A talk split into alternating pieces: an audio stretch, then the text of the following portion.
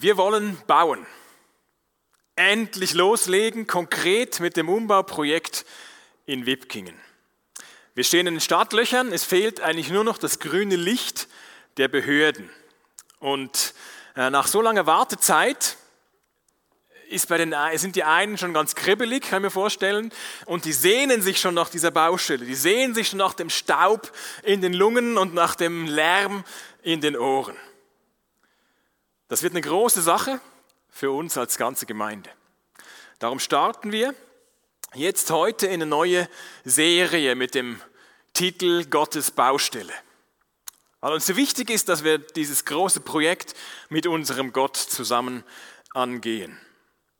Ähm, aber unabhängig davon, von dem Umbau, sind wir sowieso Gottes Baustelle.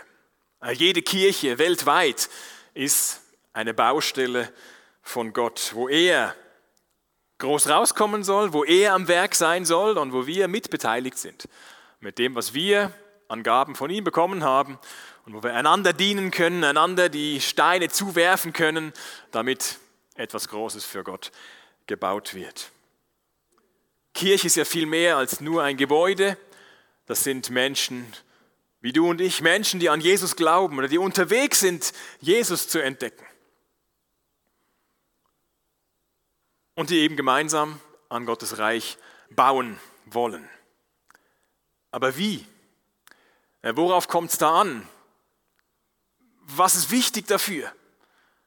Das schauen wir uns eben an in dieser Serie, Gottes Baustelle, in den nächsten Wochen.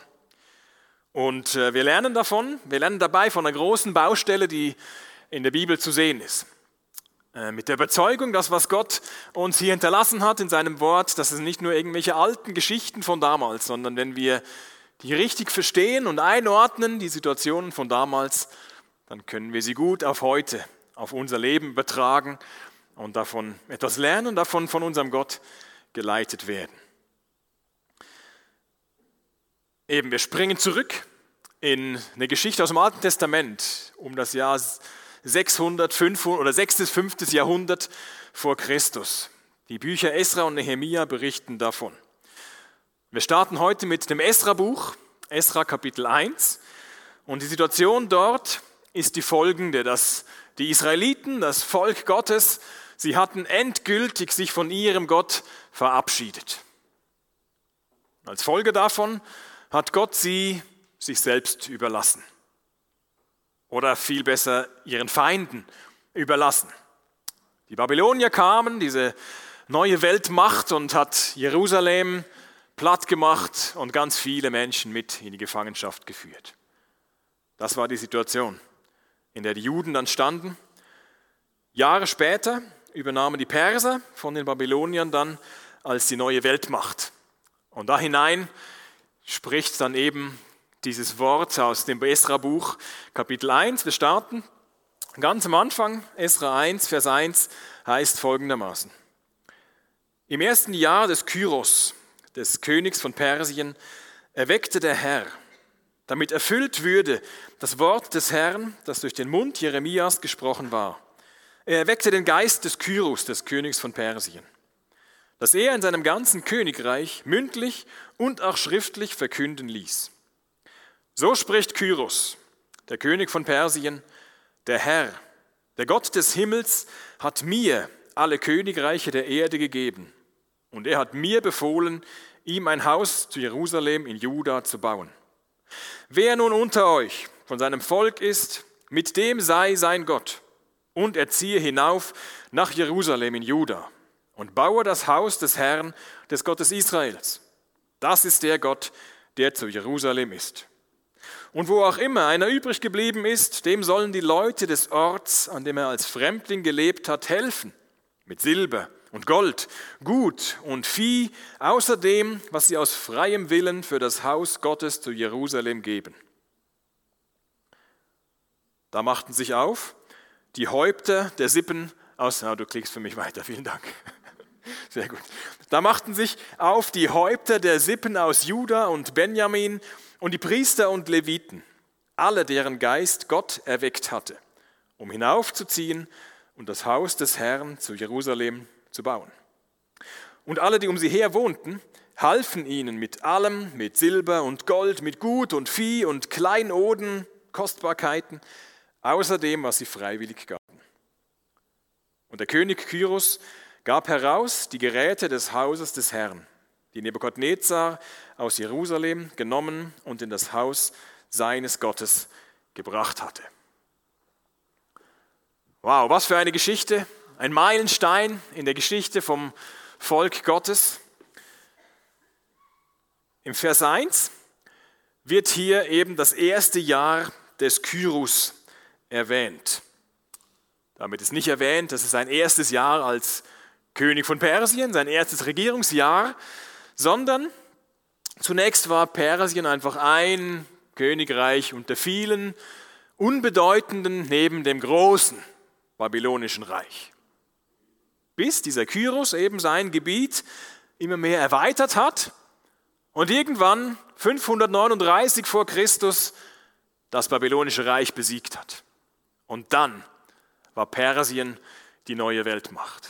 Und das meint dieser Vers hier, das ist sein erstes Jahr als Weltherrscher. Sein erstes Jahr als Weltherrscher. Das sah dann so aus, das persische Reich nicht nur in dem kleinen grünen Stammgebiet, dort haben sie begonnen, das persische Kernland damals, sondern sie haben die damalige, den Nahen Osten, Zentralasien eingenommen, dieses große Reich aufgerichtet, bis dann Alexander kam und das dann übernommen hat im vierten Jahrhundert.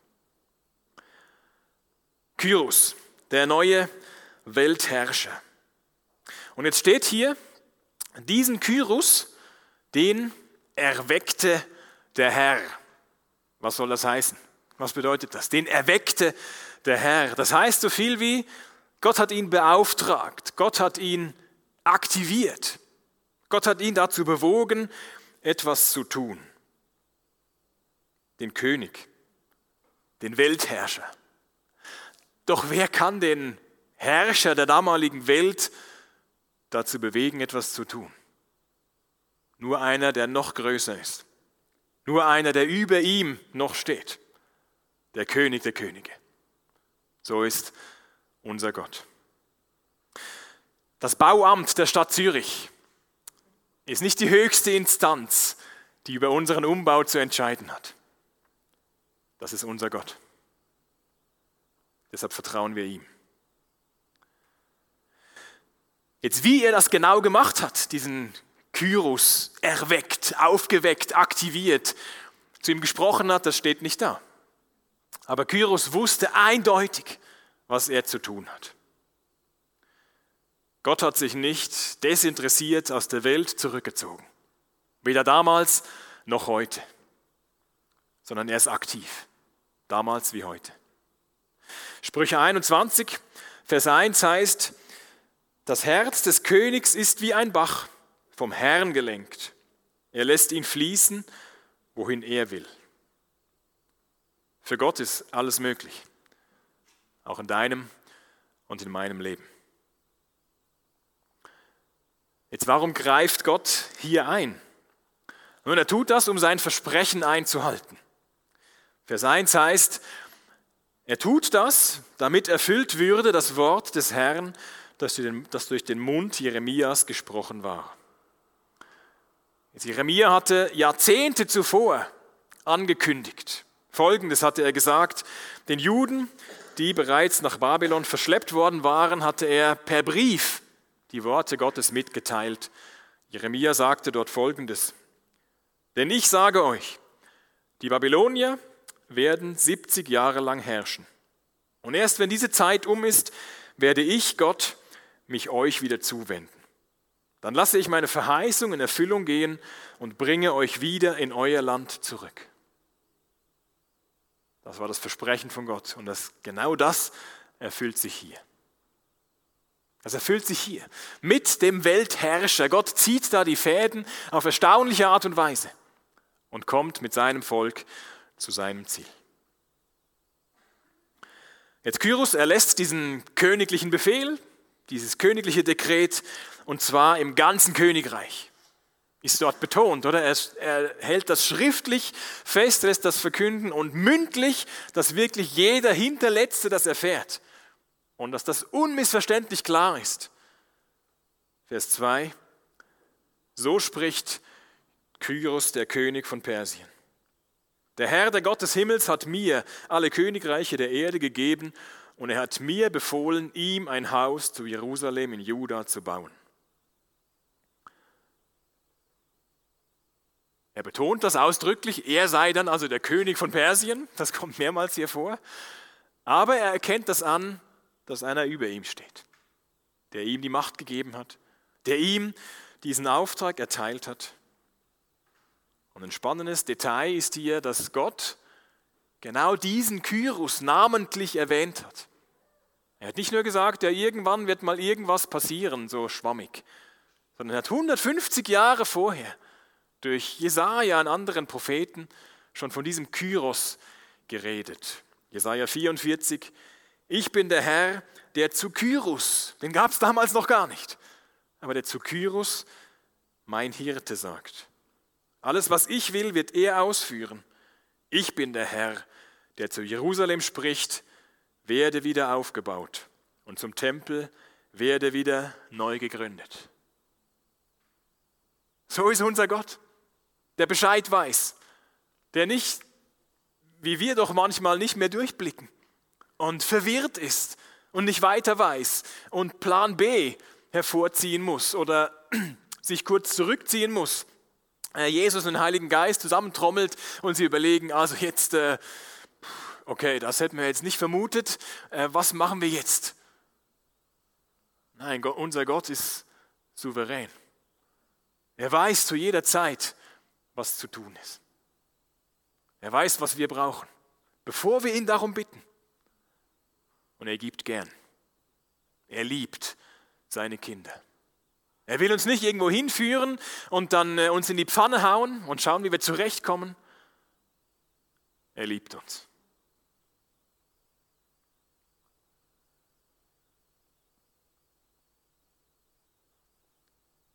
Ausgrabungen, die man getätigt hat, die bestätigen, dass Kyros so eine tolerante Politik verfolgt hat.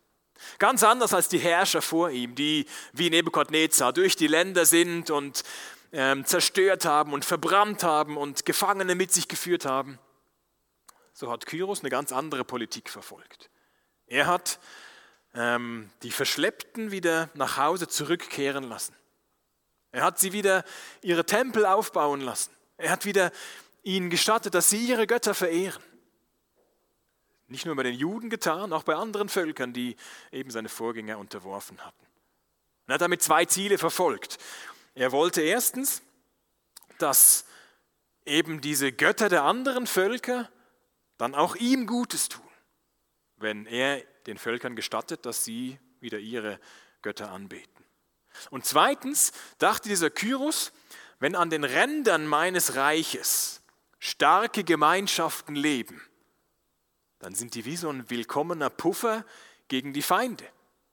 Wenn zum Beispiel die Juden wieder hier zurückgekehrt sind und wieder in, in Kanaan, ihrem, ihrem Land waren, dann bildeten sie einen starken Puffer gegen Ägypten zum Beispiel, ein Feind von damals. Und so hat Kyros diese Politik verfolgt, dass er Leute zurückgeschickt hat in ihre Länder und sie hat wieder ihr Land aufbauen lassen, ihre Religion ausüben lassen. Jetzt habe ich mich gefragt, ja gut, wenn Kyros das nicht nur mit den Juden so gemacht hat, sondern mit anderen auch, Schmälert das dann dieses Wunder, was wir hier lesen? Ähm, wo wir denken könnten, wow, wieso macht dieser Kyros das ausgerechnet mit den Juden? Und dann merken wir, ja gut, das war bei den anderen auch so. Ähm, ist es dann so was Besonderes? Ja, ich denke schon, weil Gottes Güte allen Menschen gilt. Gottes Güte gilt allen Menschen. Und wenn er diesem Kyros so eine Einstellung ins Herz gegeben hat, warum sollen dann nicht noch mehr Völker davon profitieren? Von der Güte Gottes. Bei uns ist die Polizei ja schließlich auch nicht nur für uns da, sondern für alle Menschen. Gottes allgemeine Güte gilt allen Menschen. Und darum können sie hier profitieren von diesem Verhalten von Kyros. Aber natürlich schreibt Gott auch eine besondere Geschichte mit seinem Volk. Er fügt die vielen Puzzleteile zusammen, dass die Juden zurück können in ihr Land, in ihre Heimat und ihr geliebtes Heiligtum, den Tempel wieder aufstellen können. Sie haben gelitten darunter, diese Bilder noch im Kopf, die einen, der zerstörte Tempel, das zerstörte Heiligtum, das zerstörte Zeichen der Gegenwart von ihrem Gott. Und jetzt dürfen die zurück und dieses wieder aufbauen. Was für ein Geschenk, das Gott ihnen dort macht und sein Wort erfüllt. Sie machen sich eben auf den Weg und interessanterweise ist das fast der gleiche Weg, den Abraham einst gemacht hat. Als Gott ihn berufen hatte, geschickt hatte von Ur in Chaldea, eben das äh, Babylon dann wurde. Er ist gezogen in das Land Kanaan, hat dort Gott seinen Tempel gebaut und ihn dort, dort verehrt und das Versprechen bekommen, du wirst dieses Land, deine Nachkommen werden dieses Land besitzen. Und hier den gleichen Weg machen jetzt die Juden. Außerdem erinnert dieser Auszug aus der Gefangenschaft aus Babylon, erinnert an einen anderen Auszug aus Ägypten, den das Volk auch schon hinter sich hatte, wo Gott sie befreit hatte und sie ihm dienten als ihrem Gott. Und wir heute? Wenn wir an Jesus glauben, dann befreit er uns dann befreit er uns von unseren Sünden. Das ist das Evangelium. Die gute Nachricht der Bibel. Gott lässt euch frei. Er vergibt eure Sünden. Kommt zu ihm nach Hause. Betet ihn an. Und dann? Wie geht es dann weiter? 1. Korinther 3, schreibt Paulus folgendes an die Christen dort in Korinth, wisst ihr nicht, dass ihr der Tempel Gottes seid, dass Gottes Geist in eurer Mitte wohnt. Die Christen sollten zur Zeit des Neuen Testaments, dort wo neue christliche Gemeinschaften entstanden sind, in Korinth, in Rom, in Kolosse, wo auch immer, die sollten dort keinen Tempel aufbauen, kein sichtbares Gebäude. Sie haben den Zuspruch bekommen, dass sie dort, wo sie zusammenkommen, als Gemeinschaft von Jesus nachfolgen, dort ist der Tempel Gottes. Dort ist Gottes Baustelle, wo Gott am Werk ist. Was ist unser Auftrag bei dieser Baustelle von Gott? Das betrifft sowohl unser Umbauprojekt als auch alles andere, was wir als Gemeinde tun und was wir ja, was wir glauben, was wir tun und was andere auch sehen können. Jetzt ausgehend von Esra 1 können wir zwei Dinge mitnehmen. Erstens, wir rechnen mit Gott. Erstens, wir rechnen mit Gott. Pyrrhus ließ 538 vor Christus in seinem ganzen Reich diesen Befehl ertönen, diesen dieses Dekret verlauten, der Herr, der Gott des Himmels, hat mir alle Königreiche der Erde gegeben. Jesus Christus sagte um das Jahr 30, mir ist alle Macht im Himmel und auf der Erde gegeben. Seine Auferstehung von den Toten belegt das, dass das keine leeren Worte waren, wo einer sich behauptet, er wäre jetzt der Größte, weil er von den Toten auferstanden ist wie kein anderer vor ihm und nach ihm. Das belegt, dass das stimmt, dass er alle Macht im Himmel und auf der Erde hat. Deshalb können wir ihm vertrauen, mit ihm rechnen, zu ihm beten, ihn bitten für die Baubewilligung, ihn bitten für anderes, was uns persönlich betrifft, was uns als Gemeinde betrifft. Wir rechnen mit ihm. Wir bitten für eine geeignete Person, die wir anstellen können für die Kinder- und Jugendarbeit. Wir beten für gute Ideen für die Gemeindearbeit. Wir beten für weise Entscheidungen. Wenn wir mit ihm rechnen, heißt das auch, wir vertrauen seinem Wort.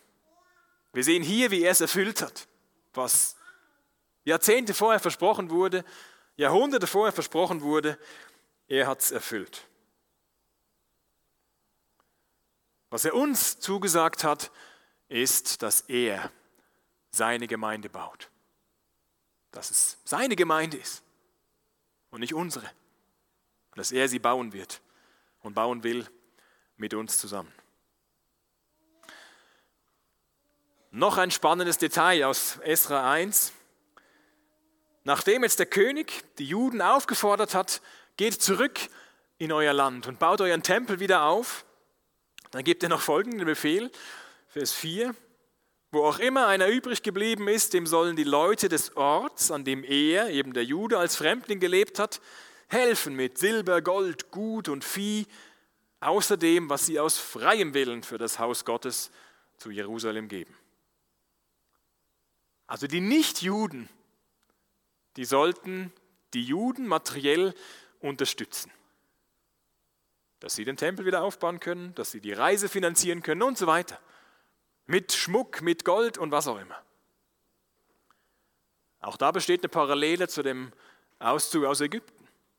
Auch dort gibt es in ein, zwei Versen, was man leicht überlesen könnte, steht, dass die Ägypter die so froh waren, dass die Israeliten endlich gegangen sind. Die haben ihnen noch Schmuck und Geld, äh, Kostbarkeiten und Gewänder und alles hinterhergeworfen. Dass sie nur endlich gehen. Und sie waren ausgerüstet dann eben für die Reise und konnten die Reise finanzieren und konnten schlussendlich auch diese Stiftshütte, das Heiligtum für Gott aufbauen in der Wüste. Was heißt das für unseren Umbau? Wir erwarten von den Nachbarn da in Wipkingen ja nicht, dass sie sich finanziell beteiligen an dem Umbau. Also ich glaube, das wäre ein bisschen hochgegriffen, die Erwartung.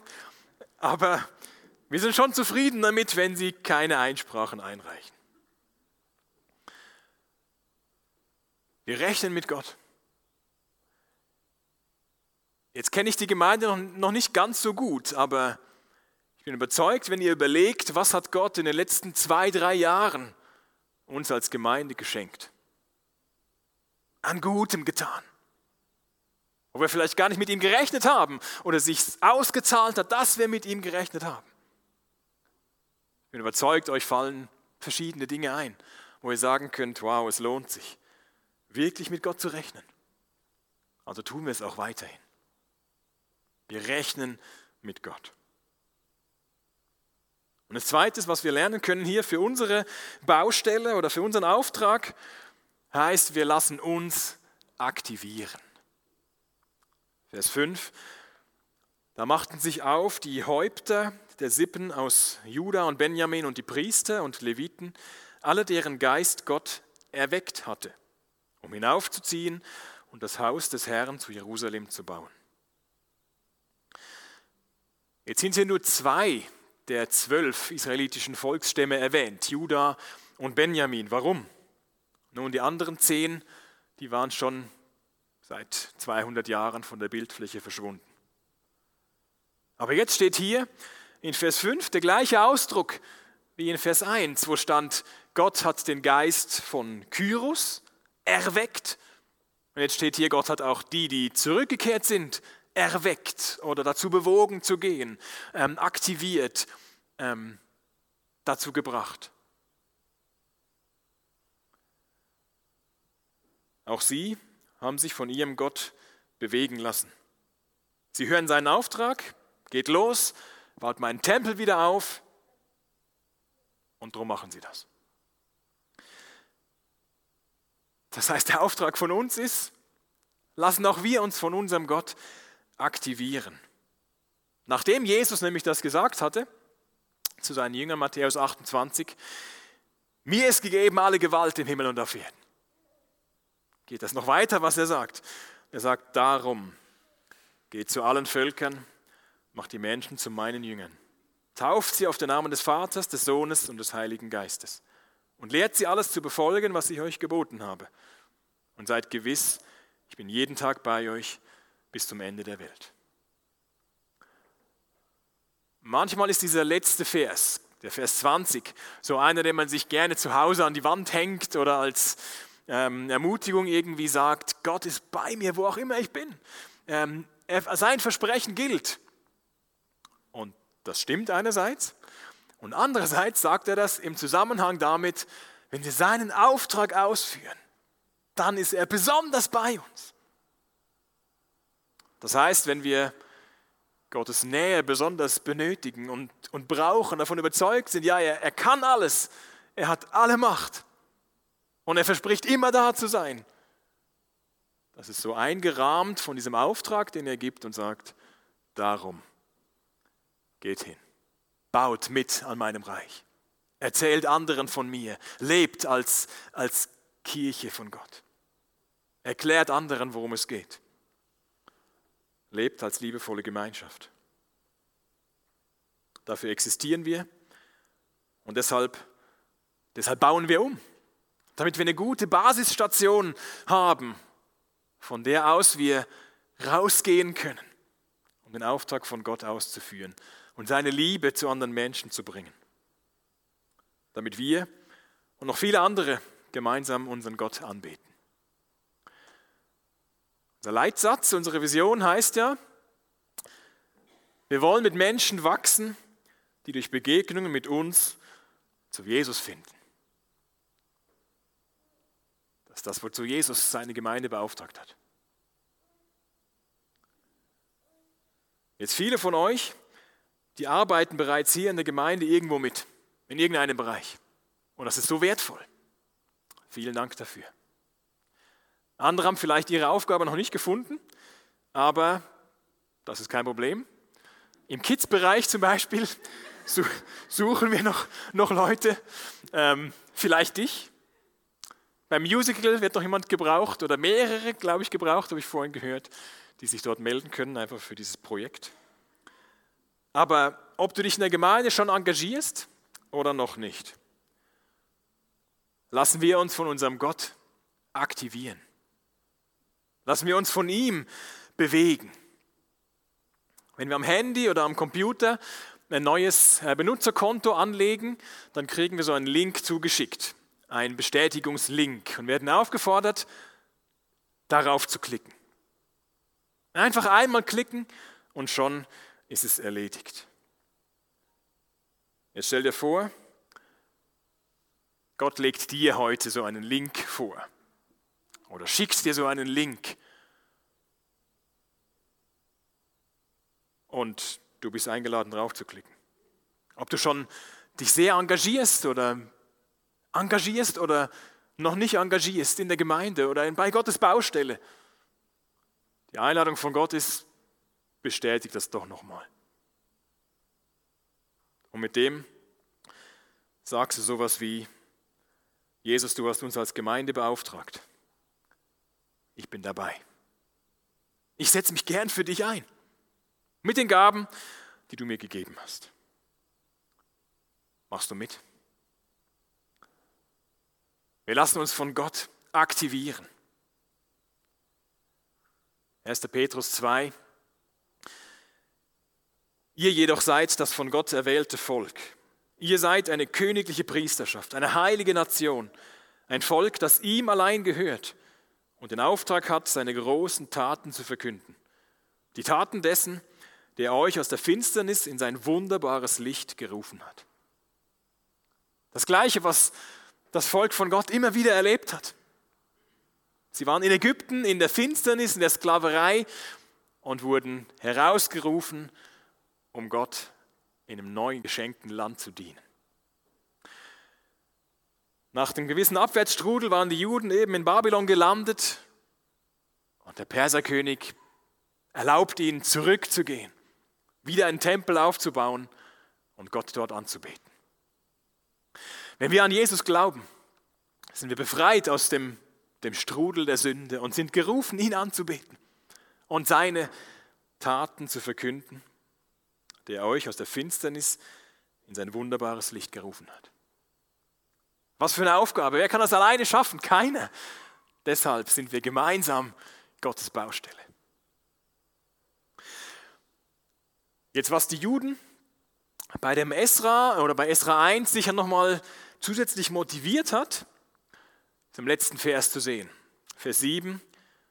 Und der König Kyrus gab heraus die Geräte des Hauses des Herrn, die Nebukadnezar aus Jerusalem genommen und in das Haus seines Gottes gebracht hatte. Das war die Taktik eben von Nebukadnezar gewesen, die Tempel zu zerstören von anderen Völkern, die Götter mitzunehmen und bei sich in den Tempel zu stellen als Zeichen, mein Gott ist der Größte. Sogar die Götter der anderen Völker müssen sich vor meinem Gott verbeugen. Und Kyros hat jetzt die Leute eben in ihre Heimat wieder zurückgeschickt, die anderen Völker, und hat ihnen ihre Götter wieder mitgegeben. Und als er bei den Juden geguckt hat, ja, was gehört denn den Juden, welche Statuen, hat er keine gefunden. Sie hatten schon den Götzendienst betrieben, aber den hatten sie dann äh, im Land gelassen, die waren zerstört worden. Die Juden hatten keine Götterstatuen. Und darum kriegen sie die Tempelgeräte, die Tempelschätze mit, die eben hergestellt wurden für den Gottesdienst. Becher, Schüsseln, äh, Lichtscheren, was auch immer sie alles hatten, das haben sie wieder mitgekriegt, die Beute, damit sie dort in Jerusalem den Tempel aufbauen und Gottesdienst dort wieder installieren konnten für ihren Gott des Himmels und der Erde.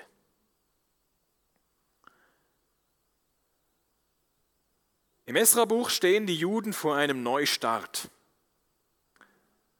Gott befreit sie, gibt ihnen eben den Auftrag, den Tempel wieder aufzubauen. Das machen wir auch. Wir bauen ein Haus um und wir bauen miteinander Gemeinde. Wir sind zusammen auf dieser Baustelle. Er baut seine Gemeinde auf und wir sind mitbeteiligt. Wir rechnen mit ihm, lassen wir uns von ihm auch aktivieren und dort einsetzen und dazu bewegen, das zu tun, was er möchte und wozu er uns begabt hat. Damit wir ihn anbeten und noch viele andere dazukommen und dieser Chor größer wird von Menschen, die uns das Lob unseres Gottes singen. Dafür bete ich. Vielen Dank, Herr, für diesen alten Text, aber der uns heute was zu sagen hat. Weil du der gleiche bist, weil du lebst und weil du nach wie vor dein, deine Gemeinde aufbaust. Von Leuten, die dir nachfolgen und die noch dazukommen werden. Wir vertrauen dir. Wir rechnen mit dir. Setz uns da ein, wo du möchtest. Lass uns eine Gemeinschaft der Liebe sein wo wir auftanken können und andere Menschen dazukommen und sehen, hier ist, hier ist Gott irgendwie am Werk. Danke, Herr.